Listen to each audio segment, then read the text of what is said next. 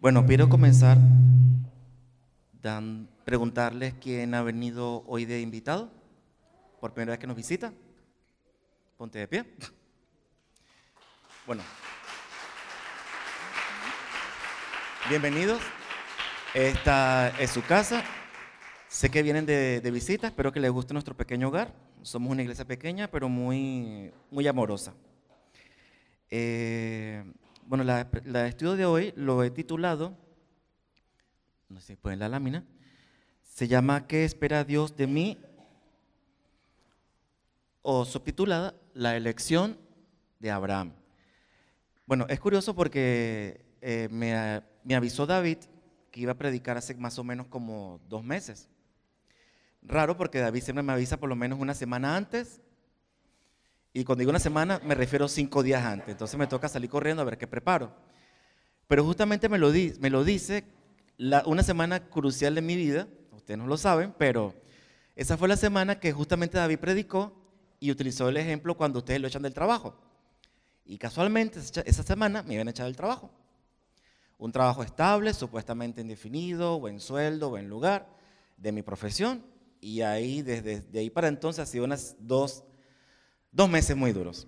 La siguiente semana, Dios utilizó el ejemplo, bueno, cuando ustedes están pidiendo al Señor, Señor un trabajo, Señor un trabajo, Señor un trabajo, y ahí estaba dándole el Señor a la herida, echando sal, metiendo el dedo. Después predica Dara, después predica Noé, digo, Señor, ya. eh, y han sido dos, dos, semanas duras, ¿no? Entonces, claro, viendo en perspectiva, ¿no? El tema de por qué me dio Dios ese tema hace dos meses, ya entiendo por qué era. O sea, también he hecho entrevistas de trabajo, que mis papás son testigos, y me dicen, sí, bueno, chévere, no sé qué cosa, el perfil, pero no eres elegido. Entonces, es curioso porque la prédica de hoy habla, habla sobre por qué Dios eligió a Abraham, o por qué Dios me eligió a mí, cuando la gente afuera no me elige. Entonces, ha sido un par de meses muy frustrantes, eh, muy tristes. Eh, y bueno, pero nada, estoy aquí de pie por la gracia de Dios, ¿no? Y nada, y uno de los invitados es mi amigo Michel. Michel no lo sabe, pero tengo muchos años orando por él. Así como oré por mi papá, que mi papá cuando yo, mi papá aún no se había convertido, yo oraba, oraba, oraba, oraba, oraba. Y mi papá fue un día que dijo, vamos a la iglesia, y desde entonces no ha dejado de venir. Y Michelle tenía tiempo invitándolo hasta que por fin dijo que venía. Entonces, Michelle, gracias por venir. Entonces, bueno, son cositas que Dios responde y me, me gusta, ¿no? Pero bueno, eh, como les digo, le doy esta, esta enseñanza como una persona que el mundo no ha elegido. Porque según tengo buen currículo, tengo buen carácter, tengo buen perfil, pero no me acaban de elegir. Y ahí estoy. Y nada. y nada, este, retomando la elección de, de Abraham, ¿no? Es cuando Llegas a ese momento y te preguntas, bueno, Señor, ¿pero por qué me has elegido tú mientras todo el mundo me desprecia o todo el mundo no me elige? ¿no? Em, y esa pregunta, eh, en principio cuando comencé a hacer el estudio lo enfocaba desde, desde el punto de vista como padre, como tío, como abuelo, como profesor, como arquitecto, como pastor, como maestro de la escuela dominical, como adorador. O sea, ¿por qué Dios nos ha elegido y nos ha llamado Él, no? Eh, y parte de esa, esa, pregunta la vemos en la, historia, en historia de Abraham. Por eso cuando leímos en Génesis capítulo 22, versículo, versículo 1 y 2, vemos que, de hecho, en la Biblia, la Biblia lo titula como la prueba de fe de Abraham. ¿Verdad? La prueba de fe de Abraham. Pero ¿por qué la prueba de fe de Abraham ocurre allí y no ocurre cuando, Abraham cuando Dios lo llamó. Si ustedes bien saben, Abraham había sido llamado para salir con su familia a la tierra que Dios le iba a llamar. Tú dices, bueno, ¿tú crees que la prueba de fe fue cuando Dios te llamó? No, Dios te va a llamar a salir, Dios te va a llamar a dejar tu zona de confort y cuando pienses que has llegado, Dios te va a poner a prueba que yo echando perspectiva mi propia vida, eh, cuando salí de Venezuela a este país, dije, bueno, ya mi prueba fue cuando salí de Venezuela. todos los años que pasé aquí como sin papeles, buscando trabajo, trabajando en negro, la primera tarjeta de residencia, por fin me dieron el DNI, por fin el currículo, por fin el trabajo. Y dice, bueno, por fin, Señor, estoy bien. Pero cuando piensas que estás bien, y ahí está. Abraham había salido de la tierra, como Dios le había dicho. Él fue, fue con su familia. Dios le dijo que iba a tener un hijo, pasó la prueba, tuvo su hijo, ya tiene su hijo grande, tiene su casa, tiene su familia. Y de repente un día de esto, Dios agarra y le dice, aconteció después de estas cosas que Dios probó a Abraham.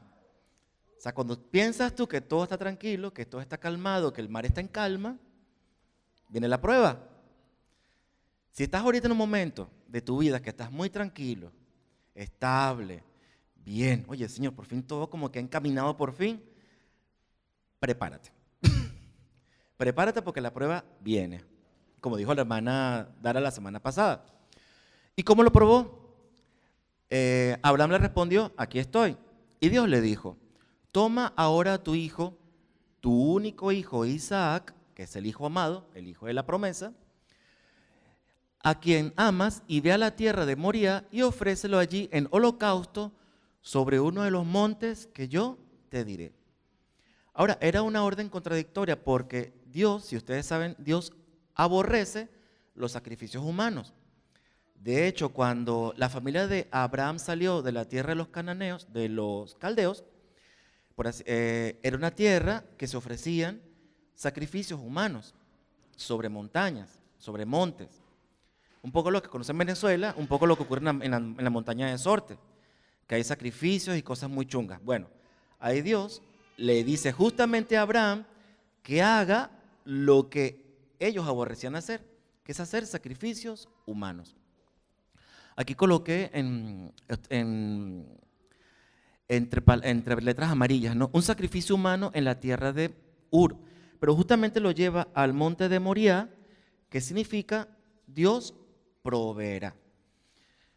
a veces Dios nos ordena cosas que nos parecen insólitas, que nos parecen inconcebibles, que nos parecen raras, pero Dios lo hace con un propósito y hasta parecen, parecen inconcebibles o súper raros.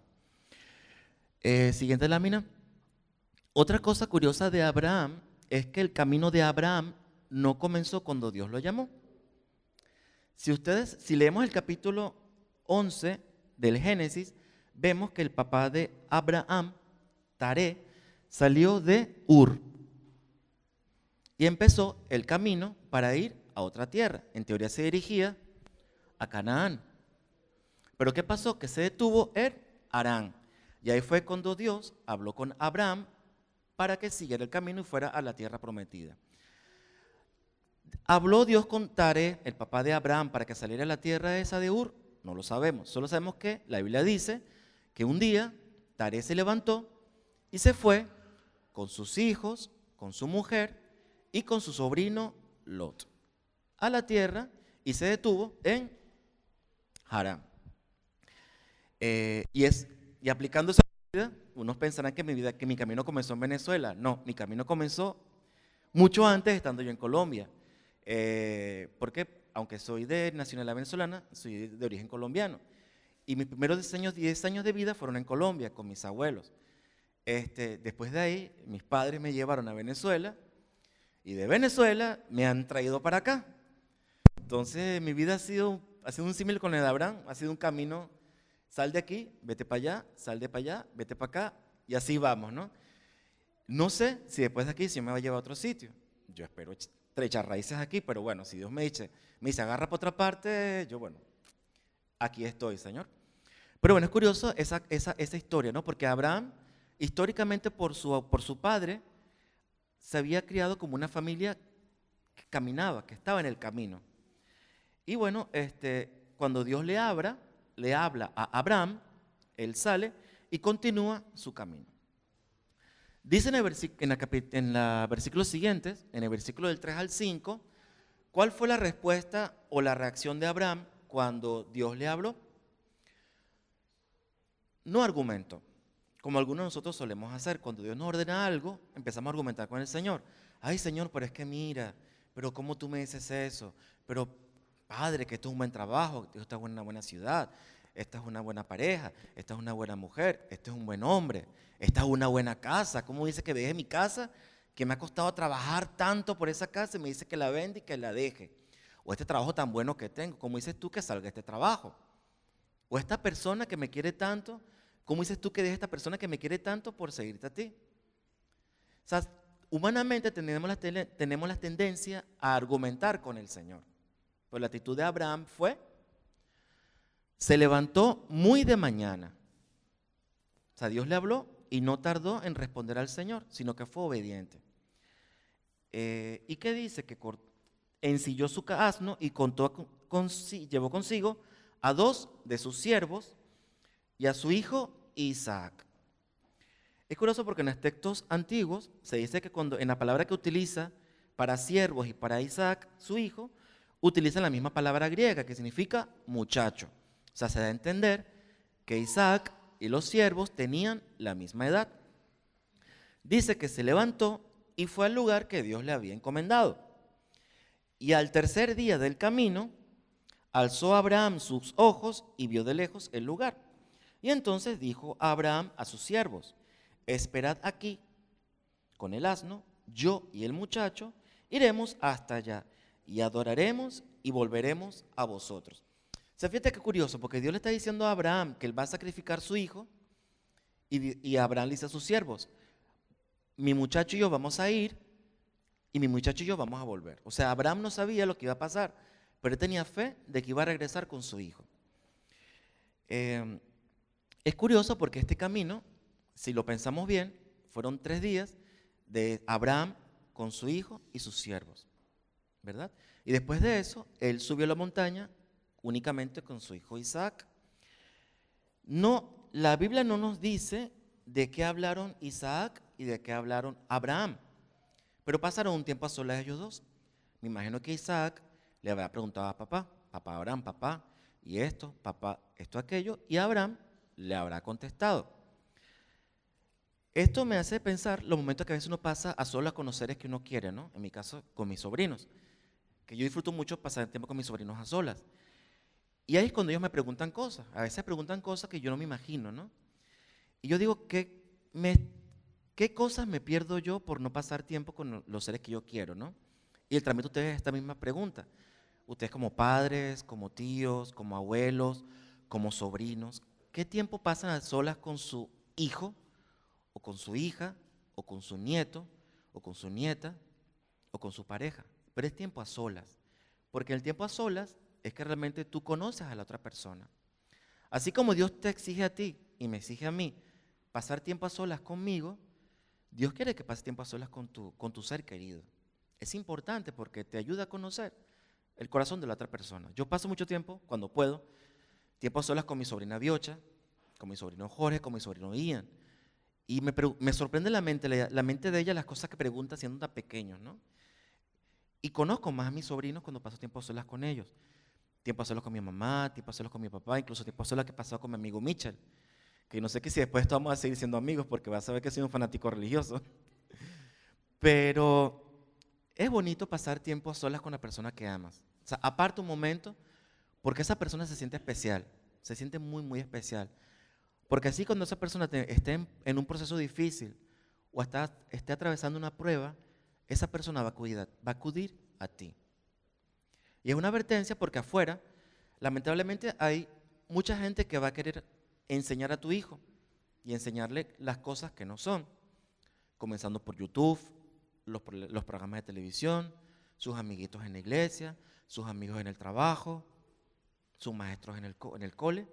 Pero si la única persona que le va a enseñar la, los buen aprendizaje de ser una buena persona vas a ser tú, como padre, como tío, como abuelo, como maestro de la escuela dominical, como pastor.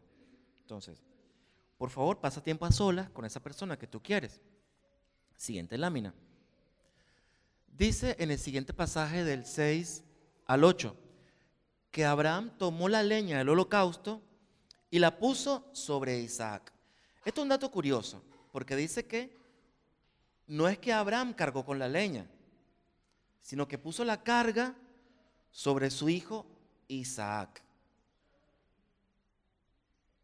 Luego tomó en su mano el fuego y el cuchillo y fueron los dos juntos. Y después Isaac le dijo a Abraham, su padre, y el padre mío le respondió, aquí estoy.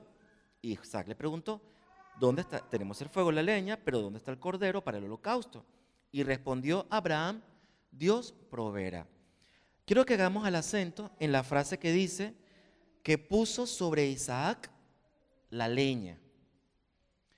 Eso nos toca a nosotros como padres, como tíos, como abuelos, como tutor de una persona menor o de un niño. Muchas veces a nuestros niños no le queremos colocar cargas porque creemos que no son capaces de soportarla. Y aquí estamos hablando de un muchacho que había hecho un camino de tres días y encima cuando están subiendo la montaña, viene Abraham, su padre, y le coloca la carga encima. O sea, lleva tú la leña. Esto es una enseñanza porque a veces, por así decirlo, menospreciamos o me pormenorizamos la fortaleza y la habilidad de nuestros niños. A veces pensamos que un niño de 14, 15 años no es capaz de llevar su propia carga. Y sí tiene que ser capaz. Yo veo mucho, mucho eso en mi trabajo en, Ikea, en el restaurante, ¿no? Y yo digo, pero ¿por qué? No? Si yo a mi edad yo iba, hacía cosas, pero a veces van las familias, el padre, la madre y un niño de 15 años, y yo le pregunto, ¿qué te sirvo? Y el niño se esconde de papá y le dice, yo, perdón, papá dice, no, ponle esto. Yo digo, pero este no tiene boca. Entonces le dice, pero no le coloque guisante porque no le gustan los guisantes. Yo, pero que me lo diga él. Y así me pasa día tras día, ni que con restaurante. ¿todo? Hoy día los padres como que no, no quieren que sus hijos se expongan a cosas que lo van a afectar directamente. O sea, una tarea tan simple como ir a pedir tu comida, el niño se esconde detrás del padre. Y le digo una cosa, sus padres no van a estar ahí para allí para siempre. Y si un niño lamentablemente pierde a su padre a muy pronta edad, lo va a pasar muy mal. Hoy día hay jovencitos que están preparando la comida para sus hijos, sus hermanitos, mientras su papá trabaja, porque mamá y papá tienen que trabajar, y los hermanos tienen que cuidar a los hermanitos, prepararle comida, ayudar con los deberes, llevarlos al cole, traerlos del cole, bañarlos y vestirlos. Y tristemente hay muchos niños hoy día de 14, 15 años que son incapaces de hacer la cama, preparar su desayuno o hacer una llamada. Le estamos haciendo un mal a esta generación porque los muchachos tienen que ser capaces de hacer sus cosas. Eh, ¿Y qué pasa? Que aquí Abraham se dio cuenta de la fortaleza de su hijo. Cuando Abraham, ¿por qué conocía Abraham la fortaleza de su hijo Isaac? Porque había pasado tiempo con Isaac. Y sabe las cosas de las que Isaac era capaz de soportar y las cargas que no eran capaces de soportar. Entonces, vuelvo y repito, no pormenoricemos o infantilicemos a nuestros niños. Nuestros niños son capaces, mucho más capaces de lo que pensemos. Y no los sigamos viendo como niños, porque ya son hombrecitos o mujercitas. Siguiente lámina, por favor. Y fíjate que esta palabra tiene mucho que ver con Lamentaciones 3:27. Dice, bueno le es al hombre joven llevar el yugo desde su juventud. Padres, tíos, abuelos. Es bueno que sus muchachos aprendan disciplinas.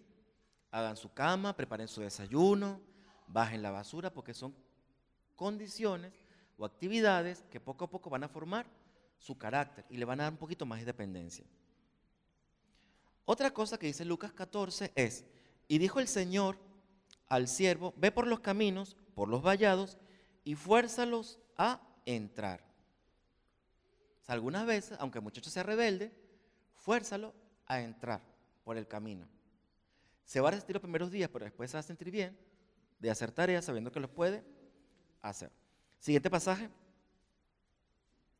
Y aquí vemos el final de la historia, que, leemos en Génesis del capítulo 22 del 9 al 12. Cuando estaba todo dispuesto para Abraham sacrificar a Isaac, apareció un ángel de Jehová y le dijo, no extiendas tu mano sobre el muchacho, ni le hagas nada malo, pues ya sé que temes a Dios, por tanto, no rehusaste a tu hijo, tu único hijo. Como enseñanza que nos deja esto, que algunas veces tenemos que hacer la bendición de hacer, obedecer a Dios para recibir la bendición de Dios. Y el Señor va a cumplir la parte de su promesa. Ahora, es una cosa interesante porque en esa prueba no únicamente fue probada la fe de Abraham, sino que también fue probada la fe de su hijo Isaac.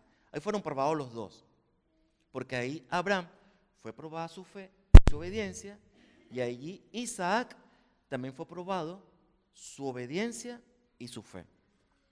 Siguiente lámina. Entonces, cuando Dios le rescató, Isaac pudo comprobar que realmente la fe de su papá era fiel y era verdadera. Entonces, dato de color. Cuando nosotros pasemos una prueba, es bueno que nuestras familiares sepan que estamos pasando prueba, porque ellos nos observan. Nuestros padres, nuestros amigos, nuestros amigos, nuestros sobrinos, ellos nos están observando para ver cómo reaccionamos, reaccionamos. Y en respuesta a esa reacción, ellos van a saber si nuestra fe es verdadera o es falsa. Nos están observando. Ellos nos observan y si ven que nuestra reacción, nuestra respuesta ante la prueba es de obediencia y de fe, ellos van a aprender la obediencia y la fe. Tristemente, en la iglesia cristiana, no digo en esta iglesia, hay hermanos que hablan mucho de la Biblia, pero cuando llegan a casa se transforman. Es como dice mamá, es gente que es oscuridad para la, calle, para la casa y luz para la calle. O sea, en la calle aparentan ser buenas personas, ay, mira cómo canta en la iglesia, mira cómo levanta las manos, pero cuando llegas a la casa es como que deja el disfraz de evangélico y se pone, y se, se, pone la piel de verdadera, pues. Entonces, vamos a hacer luz aquí y vamos a hacer luz en la calle. Y vamos a hacer luz también con nuestros amigos, nuestros familiares, compañeros de trabajo, compañeros de escuela, o sea, con todos. No seamos únicamente luz acá. Eh, otra cosa que aprendemos de Isaac, siguiente lámina, es lo que le comentaba. ¿Qué es lo que, lo que, vemos de lo que vemos de lo que pasó Isaac, su hijo, en la prueba? Nos dimos cuenta de que Isaac no era un niñito. Muchas veces vemos estos videos de YouTube de que, ay, que Isaac, que fue Abraham con Isaac, su niño, vemos como un niño pequeñito, como de 13 años. No, analicemos la cosa. Es un muchacho que hizo un camino de tres días a pie.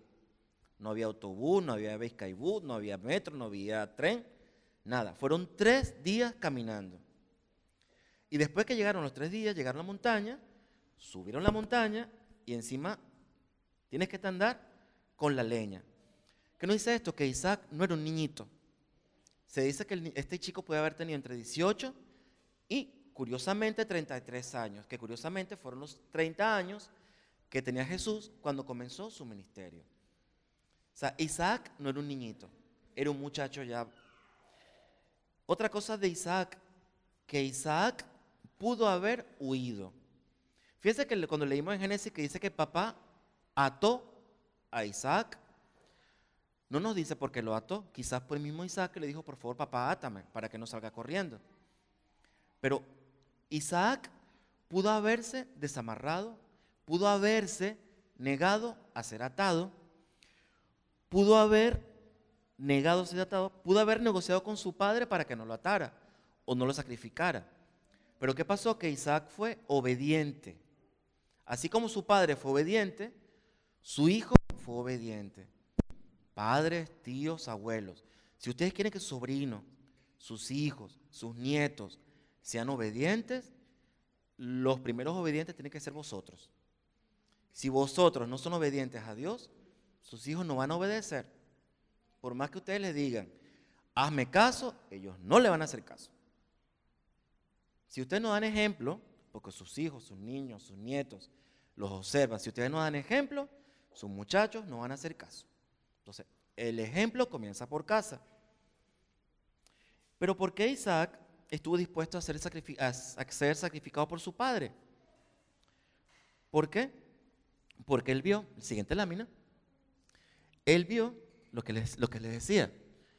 Isaac estuvo dispuesto a pasar por la prueba porque tenía la misma fe y la misma obediencia de su padre. O sea, no es que Isaac era un niño bobo que fue, bueno, voy, no sé qué cosa, no. Ay, mi papá dice que me monte, me monto. No. Él agarró, fue y hizo. Porque la misma fe de su padre estaba en el corazón de Isaac. ¿Verdad? Y esto fue lo que vio Dios en Abraham y por eso fue que Dios escogió a Abraham. Dice Génesis 18, 19, yo lo escogí, diciendo, hablando Dios de Abraham, yo lo escogí a fin de que él ordene a sus hijos y a sus familias que se mantengan en el camino del Señor haciendo lo que es correcto y lo que es justo. Sea, ¿por qué Dios escogió a Abraham? No escogió a Abraham porque era judío, porque en aquel tiempo no había judíos. No escogió, a Abraham porque era santo, porque si leemos la historia de Abraham, Abraham cometió un montón de errores. No escogió a Abraham porque era rico, porque Abraham era un campesino que andaba por todos los montes.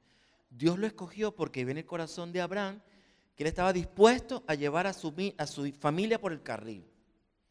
Vio la disposición de llevar a sus hijos por el buen camino. Pregúntate esta mañana, ¿qué fue lo que Dios vio en ti para haberte escogido? Y una persona dispuesta a llevar a tu familia a los pies del Señor. O sea, ¿por qué Dios te ha escogido a ti? Hablando de la familia, que el Señor familiar tiene madre, padre, hermanos. ¿Por qué escogió? Si ustedes se fijan bien en la historia, de nuestra familia, en la familia cristiana, siempre Dios escoge a un miembro en la familia. ¿Se han dado cuenta? Siempre se convierte uno. Es el padre, la madre, el hijo mayor, el hijo menor. Pero siempre es uno el que Dios escoge. ¿Por qué Dios lo escogió? Porque estaba seguro Dios que ese miembro es el que iba a arrastrar el resto para entrar por el radil. Hablando de, de Abraham, Nehemías dijo en el capítulo 9, de versículo 7 al 8. Siguiente lámina.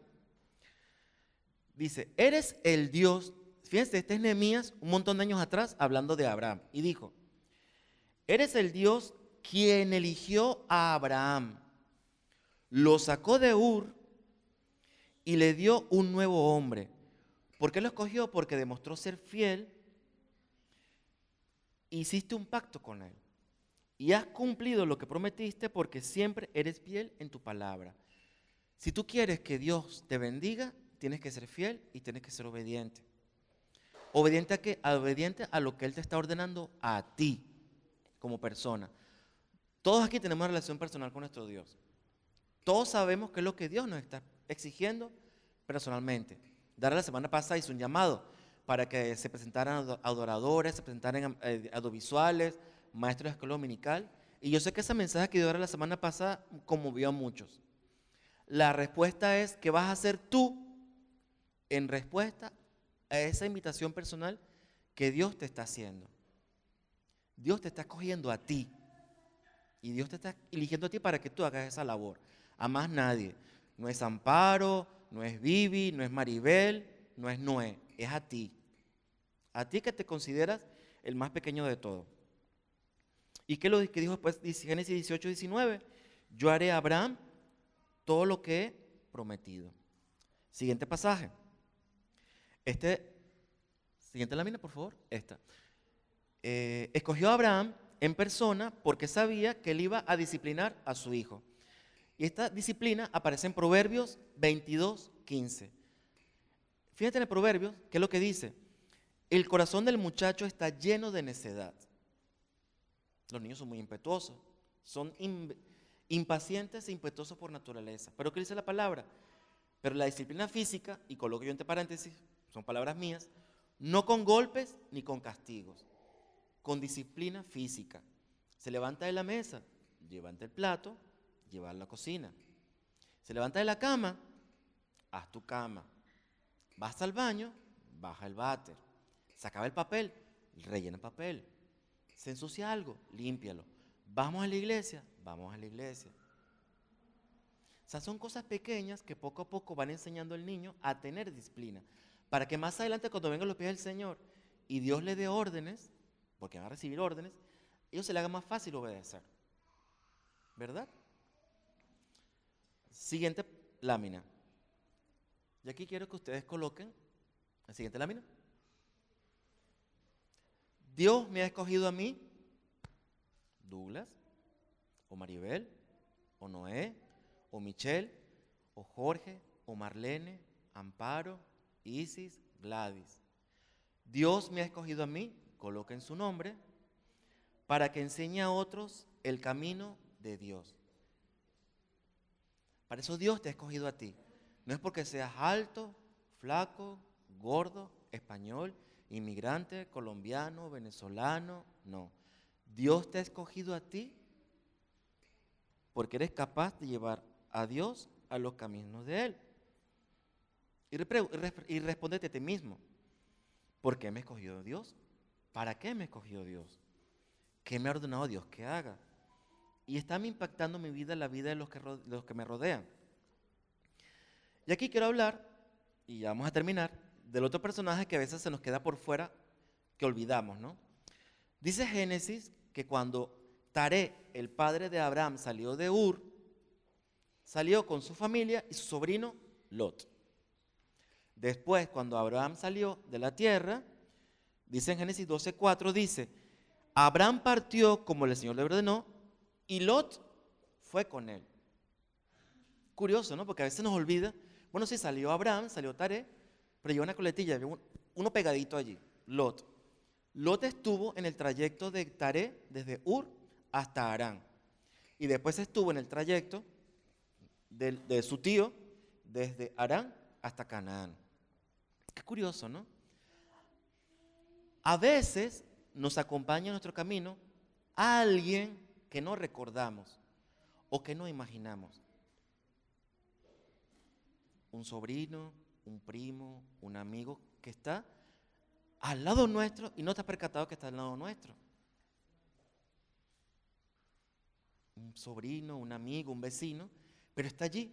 Ha hecho el camino contigo, ha estado a tu lado. Es parte, ya forma parte de tu familia. ¿Y qué pasó? Y es lo que le decía en el versículo 11 de Génesis 11. Taré tomó a su hijo, a su Saré, y a su nieto Lot y salieron. O sea que su sobrino Lot fue parte del proceso.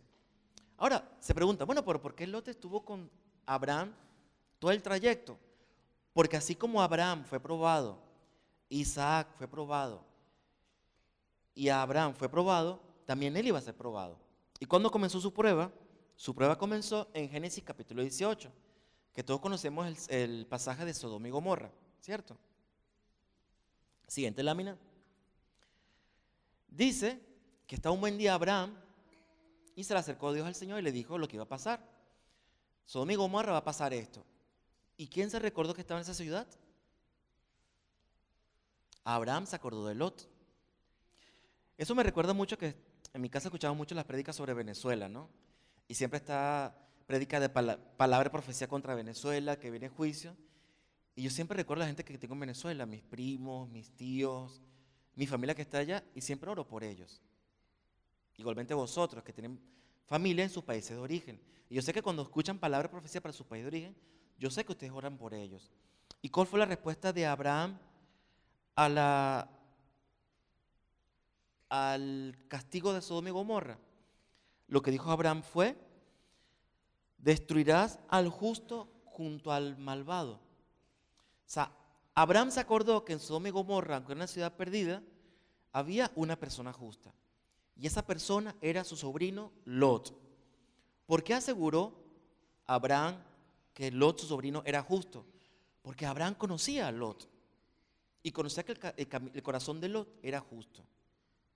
Aunque estaba en una ciudad, que dice la palabra, que es una ciudad horrible, que se cometen los pecados más indecibles, aunque estuvo allí, Lot permaneció fiel. ¿Y dónde aprendió esa fidelidad y esa obediencia al Señor? La aprendió con su convivencia con su tío Abraham. Familia, ustedes no saben el impacto que tiene en la vida, la vida vuestra con otras personas. No se lo imaginan.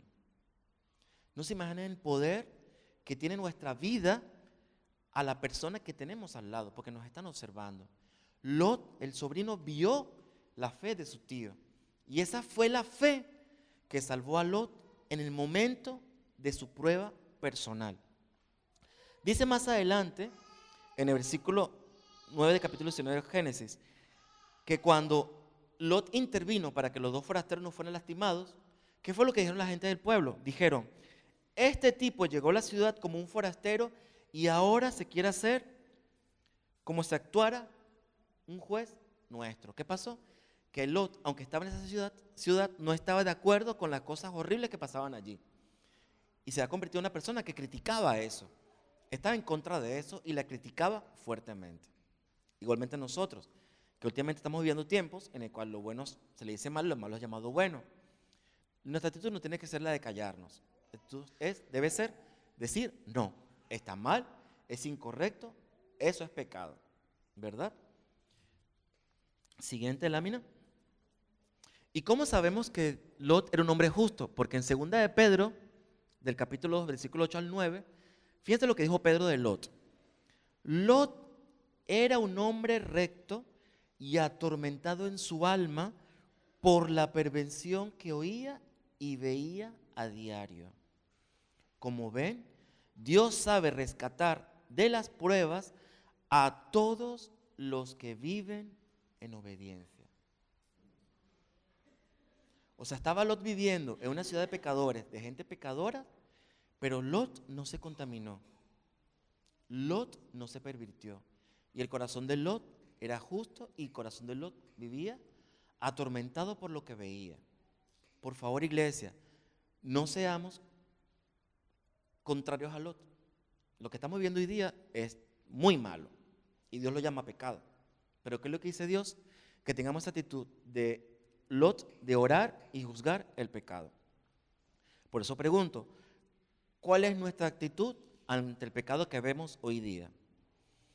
¿Y cuál fue la respuesta de Dios a la, oración de Abraham? Dijo, versículo capítulo 19, 29 de Génesis, Dios había escuchado la petición de Abraham y salvó la vida de Lot, a quien sacó del desastre. Entonces aquí hay dos, datos de color importantísimos. ¿Qué nos va a librar de la hora de la prueba? Punto uno, que seamos obedientes a Dios.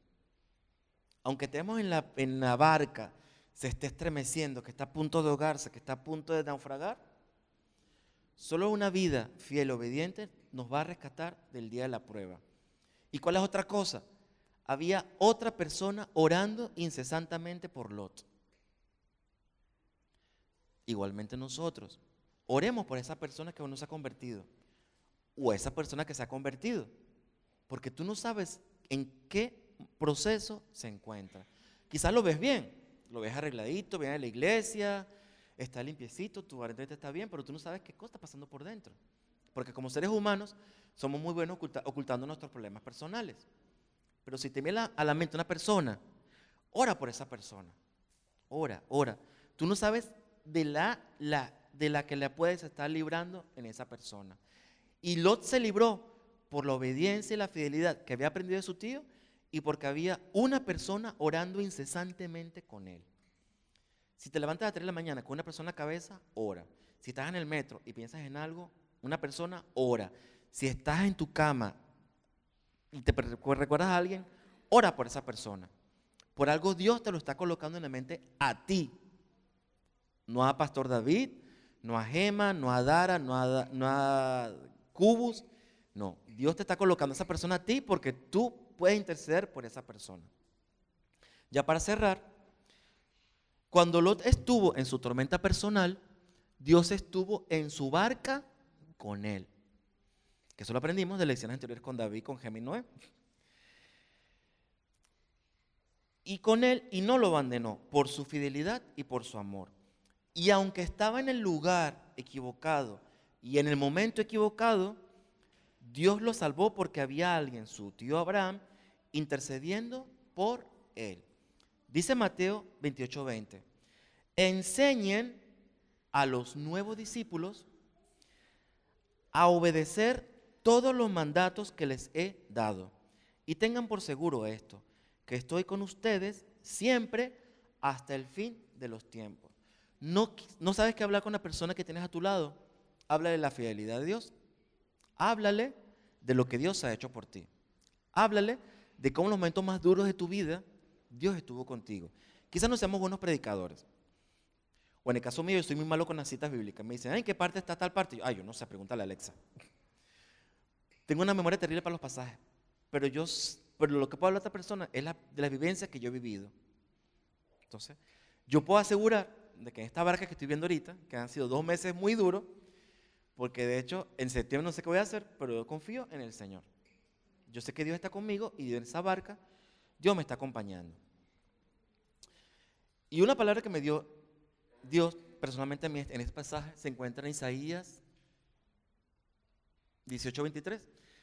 Estoy yo en mi barca personal que se me está jamaqueando, se me está haciendo agua por todas partes, tengo la vela rasgada y abro el pasaje y el primer pasaje que leo está en Isaías 37:26 cuando Dios dijo, ¿acaso no has oído? Ahí está mal, esto es Isaías 37:26. Corríjalo por favor. Pues acaso no, no han oído, yo lo decidí hace mucho tiempo, hace mucho lo planifiqué y ahora lo llevo a cabo. No te preocupes por lo que estás viviendo. Lo que estás viviendo, Dios ya previó que iba a pasar.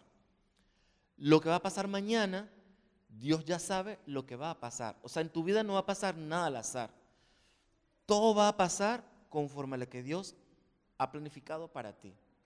Yo no sé por qué me está haciendo Dios pasar por esta, esta tempestad. O sea, no lo entiendo, pero digo, yo obedezco. Entonces, Señor, si tú me dices que pase por esto, sigo.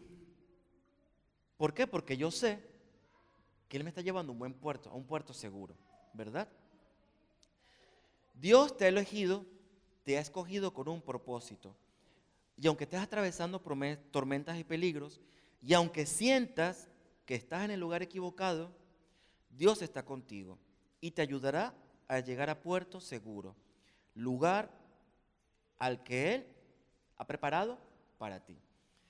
Y eso me recuerda mucho una canción de Marcos Vidal, siguiente lámina, y con esto terminamos. Es una canción de Marcos Vidal que se llama Aquí estamos. Y una frase que me impacta mucho es cuando él dice, nuestra barca hizo aguas tantas veces en la noche. Y si no se hundió jamás, fue por su mano. No por nuestra habilidad, sino por tu compasión. Aquí estamos, sabedores de que solo fue tu gracia y conscientes de que siempre habrá un mañana. En tu nombre y por placer, aquí estamos. Amén. Listo, dar.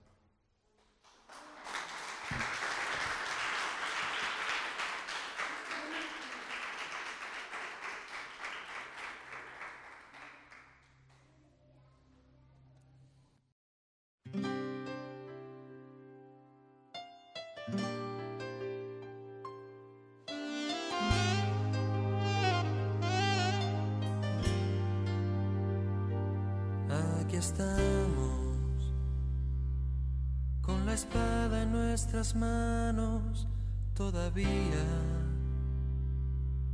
con algunos años más y alguna herida, pero aún en pie luchando día a día, anhelando verte a ti. Aquí estamos. Aunque algunos ya no están a nuestro lado. Ya el otoño arrasó con el verano y el invierno será crudo, pero aquí estamos. La primavera llegará, nuestra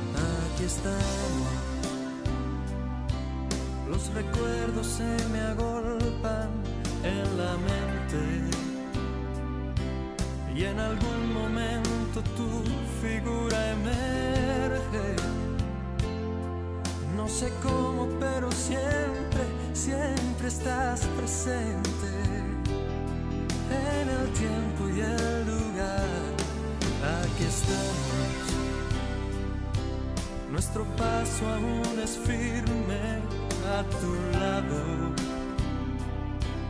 Nuestros ojos aún te miran caminando. Casi, casi ya te tocan nuestras manos. Llegaremos hasta ti. Nuestra barca